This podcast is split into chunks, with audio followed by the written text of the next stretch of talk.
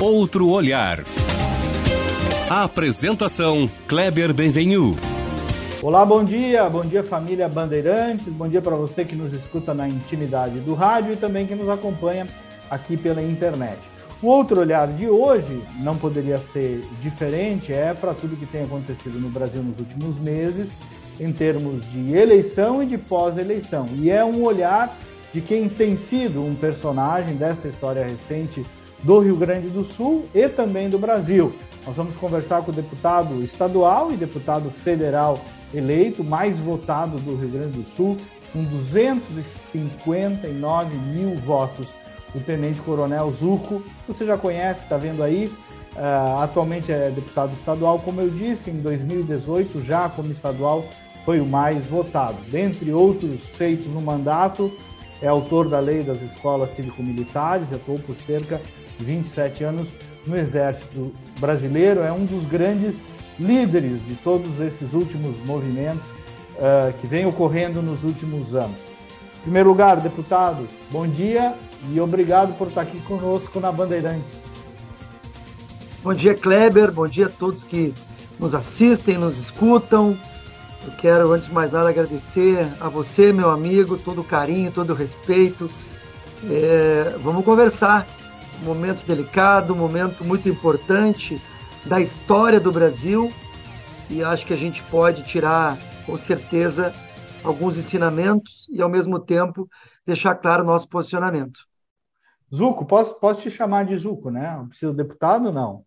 Sim, tu é, no linguajar o, militar, tu é mais coronel. antigo que eu. eu é, é, o nosso programa não é um programa de perfil, mas é, no teu caso, acho que vale para talvez tantos que não te conheçam entender esse fenômeno, né? Que é um fenômeno político, um fenômeno social, de um deputado jovem, militar e duas vezes eleito como deputado mais uh, votado do Rio Grande do Sul. Nos, nos brifa aí uh, um pouquinho dessa tua história, da tua trajetória, antes da gente entrar nos assuntos aí que estão permeando o país. Kleber, eu é, não imaginava nunca ir migrar para a vida pública, para a vida política, né? Sou militar, uh, mais de 27 anos no Exército. Meu falecido pai era sargento do Exército, minha mãe professora de alfabetização. Quando fui para o Exército, a minha intenção era terminar uh, a minha carreira é, dentro da instituição. Em 2017/18, recebi uma ligação do meu amigo Major Vitor Hugo, que se tornou deputado federal depois, até agora concorreu a governo do estado por Goiás. Goiás. E falávamos sobre segurança pública, já que eu era um palestrante nessa área. Eu tive um momento de muita dor na minha vida, onde perdi um colega de farda. Ele é, foi alvo de uma falsa blitz no Rio de Janeiro e acabou sendo assassinado e aquilo me, uh, me motivou a, a, a, a, me inserir no mundo das palestras, na área de segurança, segurança eh, pessoal, patrimonial, segurança pública, segurança virtual, até para jovens. E o, o Vitor Hugo, na época, me falou que o então deputado federal Jair Bolsonaro queria me conhecer. Eu achei aquilo muito estranho, porque o que, que um deputado quer falar comigo? Eu que nunca tinha é, me inserido na política, o Exército, a gente é apolítico, apartidário. E é uma instituição de Estado, não de governo. E acabou que eu fui uh, falar com o deputado federal Bolsonaro, e ele me convidou para. Eu falei: olha, o senhor deve estar enganado, eu nunca fui nem síndico de prédio. Mas, enfim, acabei voltando. Foi o Bolsonaro que te convidou, então, para ser candidato, para ser político. Sim, Sim, o Bolsonaro, em 2000 e, final de 17, 18, ele queria que eu fosse candidato a deputado federal.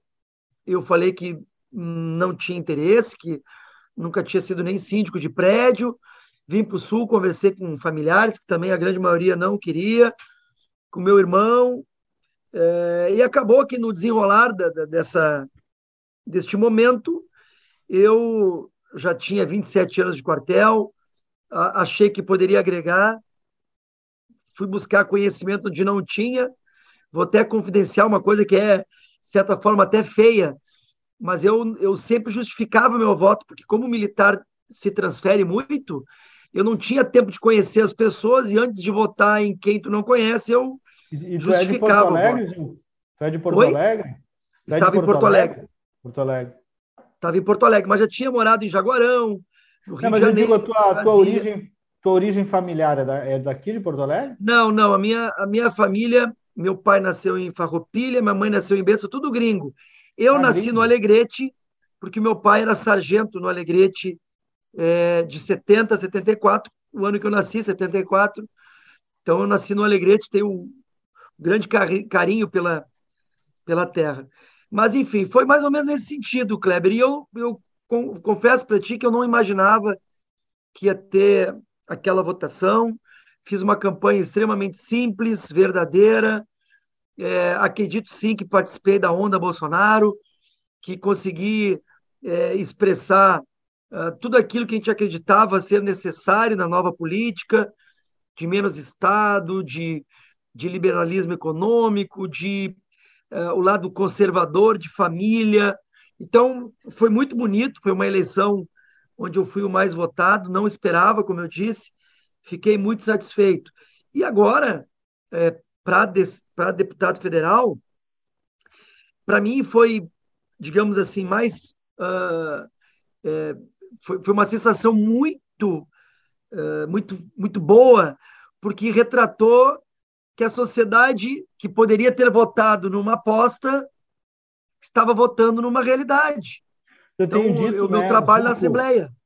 Que a própria direita, nesta eleição, esse voto mais ideológico, que em alguma medida é o teu também, ela fez uma depuração, né? Porque alguns ficaram pelo caminho, se nós formos observar, e outros, como é o teu caso, não só continuaram, como cresceram politicamente, né?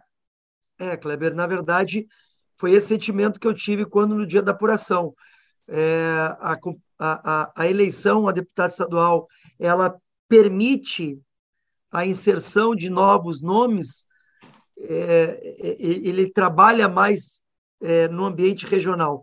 Deputado federal, normalmente, são já são aqueles deputados que estão no seu terceiro, quarto, quinto mandato. É uma eleição mais difícil. São, tu está disputando com deputados que têm emendas, milhões de emendas, que muitas vezes eles conseguem o apoio de prefeitos, vereadores, instituições, e tu ser bem votado e o mais votado, isso me enche de orgulho, porque realmente passa a sensação de que o meu trabalho está sendo visto de forma positiva. Então, Estou muito feliz, responsabilidade só aumenta. Ao mesmo tempo, estou muito chateado com o desenrolar das eleições eu queria, 2022. Eu queria, é, eu queria entrar nisso, né? Tem uma parcela da população, né, Zuco, está angustiada, foi às ruas esse final de semana. Nos analisa um pouco esse 1,8% aí, a vitória de Lula, o grau de legitimidade dessa eleição e as consequências dessas manifestações populares. Como é que tu está vendo tudo isso, meu caro? Apreensivo, chateado, uh, revoltado, de certa forma.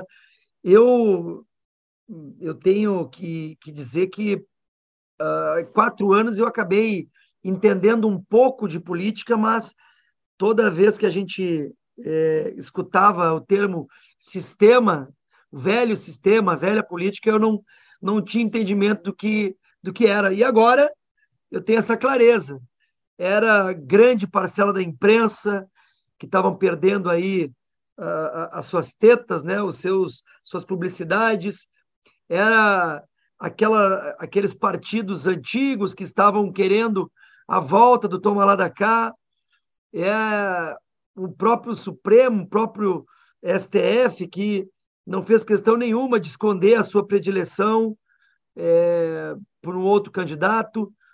A gente viu, na minha visão, de forma muito clara, que não houve parcialidade, não houve isonomia. É, eu, eu entendo que as pessoas estejam ainda anestesiadas, porque o Brasil estava crescendo, o Brasil está crescendo. mesmo com pandemia, com guerra uh, na Rússia, com estiagem no Rio Grande do Sul, nós estávamos avançando muito. E quando tu vê que uma eleição onde uh, os grandes estados, Rio Grande do Sul, Santa Catarina, Paraná, São Paulo, Rio de Janeiro, é, é, Minas praticamente empatado, todos estavam ali pró-Bolsonaro. E os estados do Nordeste, onde o PIB é mais baixo, onde temos, se eu não me engano, 15% do PIB nacional, acabaram fazendo a diferença. E fica aquela pergunta: por que não foi investigado algumas solicitações da chapa do presidente Bolsonaro? Eu não estou aqui de maneira nenhuma não dando legitimidade, mas não houve isonomia. Tu, tu trabalha com comunicação, tu é um formador de opinião. Tu imagina que eu, dentro do carro, eu escutei, ninguém me falou. Eu escutei a, a, a campanha do, do, do ex-presidente Lula falar em final de 13 terceiro, em mexer no salário mínimo, em falar das férias para um, uma população menos informada, isso influencia no voto. Como é que mais não vai influenciar? Fake, mais fake news com isso do que isso não teve, né, Zul? Não, Kleber, isso aí faz muito mal. E, e, e, a, e a possibilidade de mais de 150 mil inserções serem tiradas do presidente, como é que ele simplesmente não investiga? Como é que se engaveta? Isso aí mostra claramente que não houve uma isonomia. Então, os, os manifestos são legítimos, democráticos, desde que forma ordeira e pacífica. A gente tem esse direito constitucional, é, não, não compactuo com nenhum tipo de, de manifesto que empregue a violência, isso aí é o modus operandi da esquerda e não e não nosso. Nós vimos aí, Brasil afora, famílias, pais, mães, crianças, idosos, jovens. Isso é bonito de ver, essa, esse descontentamento, esta, esta certa indignação de um cara que foi condenado em três instâncias, teoricamente foi descondenado por um erro de CEP, é mais do que normal que a população tenha é. né, eu, eu as suas ia, dúvidas. Eu ia te, eu ia te comentar exatamente disso, né? Para além dessas circunstâncias que tu bem abordaste, né? Sobre a eleição e o equilíbrio de quem deveria manter o equilíbrio, né? Na eleição, é, tem essa, essa, essa arquitetura que foi montada né, para descondenar um condenado e mais para fazê-lo candidato por meio de um amigo que era advogado do MST. Quer dizer, não tem como não exigir que o povo não tenha visto isso, né? E que agora todo mundo vá para casa e cruze os braços e aceite passivamente. Quer dizer, Zuco, no mínimo nós teremos uma oposição social, nem só política de vocês, mas uma oposição social que o PT nunca experimentou, né? Exatamente. Eu, eu acredito muito nisso. É, fico preocupado porque hoje o Supremo Tribunal Federal ele apresenta uma força nunca vista, uma interferência nos demais poderes nunca visto antes. Eu confio muito no Senado. Hoje nós estamos é, dependendo muito na próxima legislatura do Senado da República, para que realmente limite essa, essa atuação, que fique na questão jurídica e que não haja interferência no legislativo ou no executivo. Elegemos muitos senadores de direita, senadores apoiados pelo presidente Bolsonaro, elegemos majoritariamente deputados federais centro-direita então, com um Congresso com esta característica, nós podemos, pelo menos, acalmar um pouco os corações e mentes, dizendo que vamos evitar de todas as formas qualquer atitude é, de viés é, socialista, comunista, qualquer lógico que tem, a gente tem que ter muito cuidado para não, não potencializar boatos, mas já vem a ideia de, né, de uma aproximação muito maior com a Argentina, com a Venezuela, é, com Cuba. Isso nós não podemos mais permitir que sejam investidos recursos para outros países antes de ser investido aqui dentro.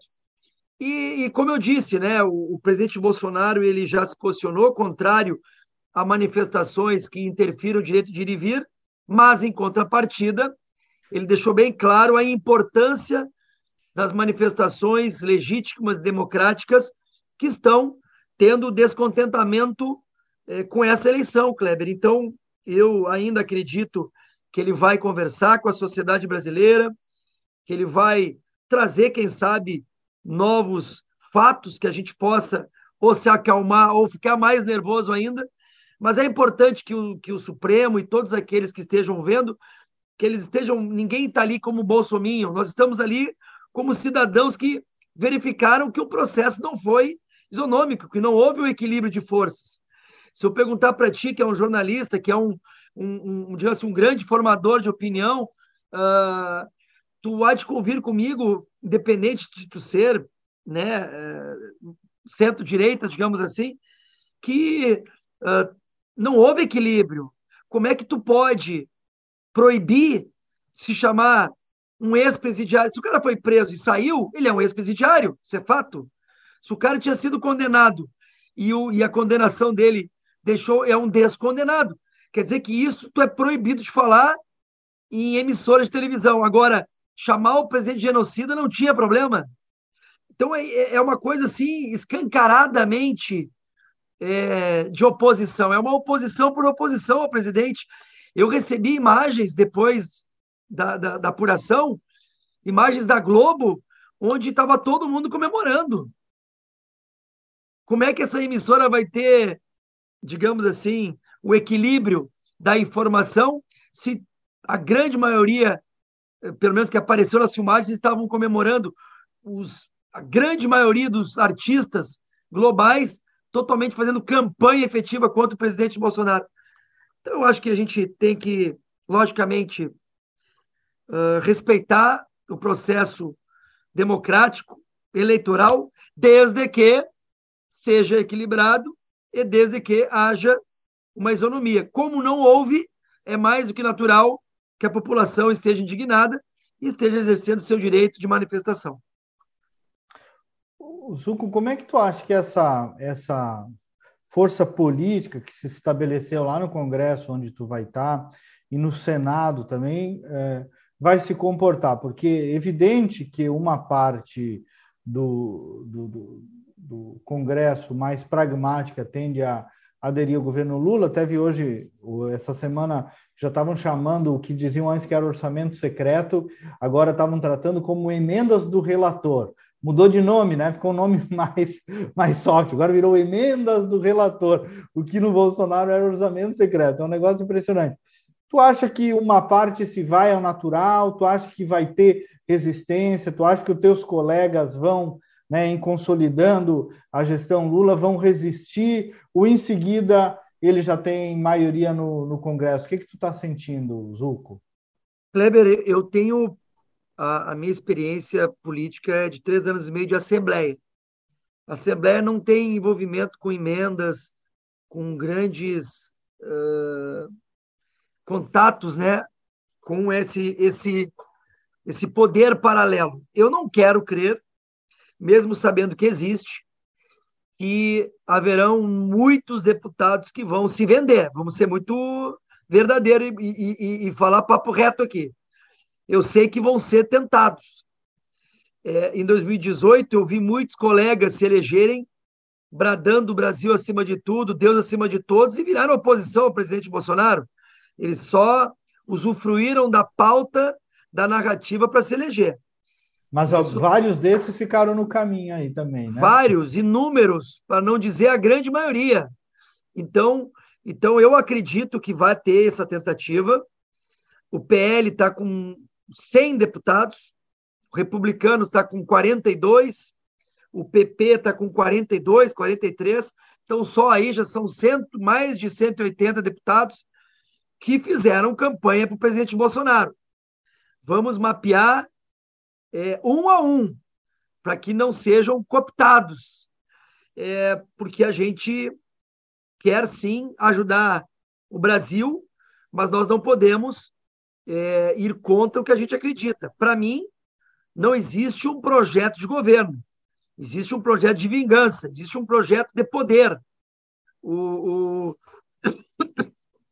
o PT, nos últimos dez anos, não formou líderes.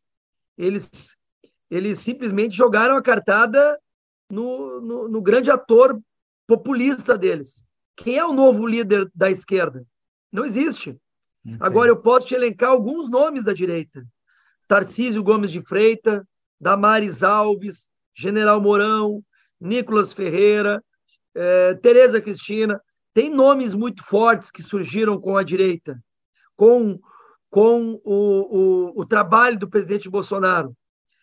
Então, é, eu espero que o Senado seja extremamente duro, seja extremamente crítico e, e que haja uma fiscalização ferrenha por parte do Senado e por parte da Câmara dos Deputados para que a gente não permita, digamos assim, pautas que não venham a agregar. É, vou dar um exemplo de duas pautas que me tocam muito. A legítima defesa. Bah, eu ia te perguntar sobre isso. A segurança, tu acha que é, o, o, Lula vem para. Ele falou que vem, né? É, desarmamento e tudo mais. E aí, hein? Eu, eu acredito que ele vai tentar e a gente tem que realmente mostrar números, mostrar que no governo do presidente Bolsonaro tudo melhorou, menos homicídio, menos latrocínio, menos feminicídio, como eles adoram falar. Tu, tu colocar, eh, eh, eu, eu recebi vídeo de uma facção do Rio de Janeiro que o cara falou assim, ó, oh, parceria, agora eles não vão mais poder andar armados, só a gente. Ou seja, o cara quer tirar o direito à defesa de um cidadão que passou por um teste psicológico, que frequenta clube de tiro, que ouve ali e quer deixar com as facções. Não existe isso, Kleber. Isso aí é, é, é, é, é um desrespeito à nossa liberdade. A palavra máxima que a gente não pode permitir é liberdade. Como também a questão da, da própria da, da própria visão que foi dita em vários momentos ali, pô, mas como é que o cara pode ser preso com uma quantidade pequena de drogas? Que isso, gente? Eu quero, vai uhum. legitimar então agora? Tem que, o pessoal fala muito, ah, não, mas o canabidiol, o canabidiol é um óleo, é uma essência que não há comprovação científica ainda. Isso é muito diferente de um baseado, muito diferente de, de um crack, muito diferente. Então, tem que ter muita maturidade. Espero né? A tua pergunta foi muito importante. Espero que esse congresso seja fiscalizado pelos seus eleitores. Isso é Nós é tivemos uma grande, uma grande evolução na política, no meu modo de ver. As pessoas ficaram vendo menos Big Brother, menos futebol e se inteiraram mais da política. Isso, por um lado, é muito bom. Eles vão fiscalizar mais. Nós temos agora uma sociedade brasileira mais atenta, pelo menos na direita. Uh, eu não vejo uh, essa, essa eleição que aconteceu como uma guerra ideológica.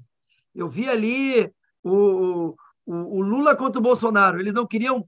Parece que o pessoal ficou cego, não enxergou que o cara tinha sido condenado em três instâncias, não enxergou que todos os ministros dele, ou quase todos, foram presos por corrupção, enquanto os nossos ministros, tá Tarcísio, Paulo Guedes, Tereza Cristina, Marcos Pontes, todos craques, em sua grande maioria nem partidos eram filiados.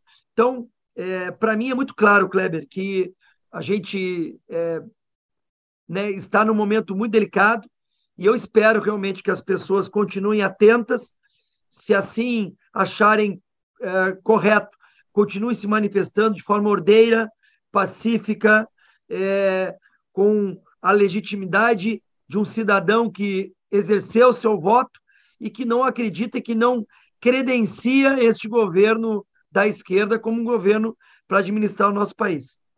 O Zuco, e na pauta econômica, só para nós irmos encaminhando para o final também, né? Teto de gastos mais reforma trabalhista, essas duas coisas, é, se inventar de passar, é, quebra o país de novo, né? Exatamente.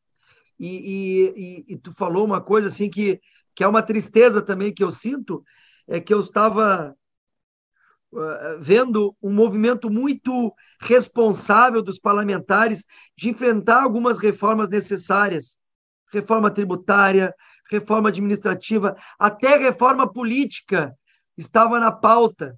Essa quantidade de partido aí que são verdadeiros balcões de negócio. Então, eu não sei o que, que vai vir por parte do governo federal, Kleber. Eu, na verdade, até desconfio que não são pautas positivas. Ele, ele, eles criticavam muito o presidente por causa da pandemia, mas o Brasil foi um dos países que, um dos poucos países que saiu fortalecido no sentido de, de, de, de economia, né? Uhum. Mas, enfim, agora é, é esperar e deixar na mão de Deus. Zuco, e para fechar, o que, que o povo gaúcho pode esperar de ti nessa briga aí nacional? Kleber, eu vou ser um soldado ferrenho nas pautas conservadoras, no liberalismo econômico, vou fiscalizar o governo do primeiro dia ao meu último dia de mandato. Eu quero é, muito ajudar o Estado. Não tenho dúvida que a minha ajuda seria mais efetiva com o governo Bolsonaro. É, ser um deputado de oposição, ele, ele acaba tendo outros atributos também importantes, mas que não era o que eu queria. Vamos brigar pelas escolas cívico-militares, pela manutenção, vamos brigar pela pauta da legítima defesa, uh, da não liberação às drogas, enfim, estaremos lá atentos e representando o Rio Grande, mais uma vez, agradecendo né, tanta tanto depósito de confiança que eu tive e que espero que continue. Maravilha, Zuco. Que Deus te abençoe também nessa jornada aí. Tamo junto. Conto contigo, conto com o Kleber Bemenu, conto com os meus amigos gaúchos. Quero mandar um abraço a todos os ouvintes, a todos que nos assistem, me deixando sempre à disposição e prestando minha continência. Muito bem. Deputado Zuco, siga ele nas redes sociais, sempre conteúdos muito interessantes. E outro olhar, queridos ouvintes da Bandeirantes, fica por aqui. O programa é produzido pelos jornalistas Cassiane Osório e João Vargas, sob a coordenação da Critério Resultado em Opinião Pública. Você também pode acompanhar na íntegra, além daqui na Bandeirantes, nos meus canais nas redes sociais, no Spotify, YouTube. Só procurar lá por Kleber Benvenu com GNU no final. Bom final de semana, até o próximo programa.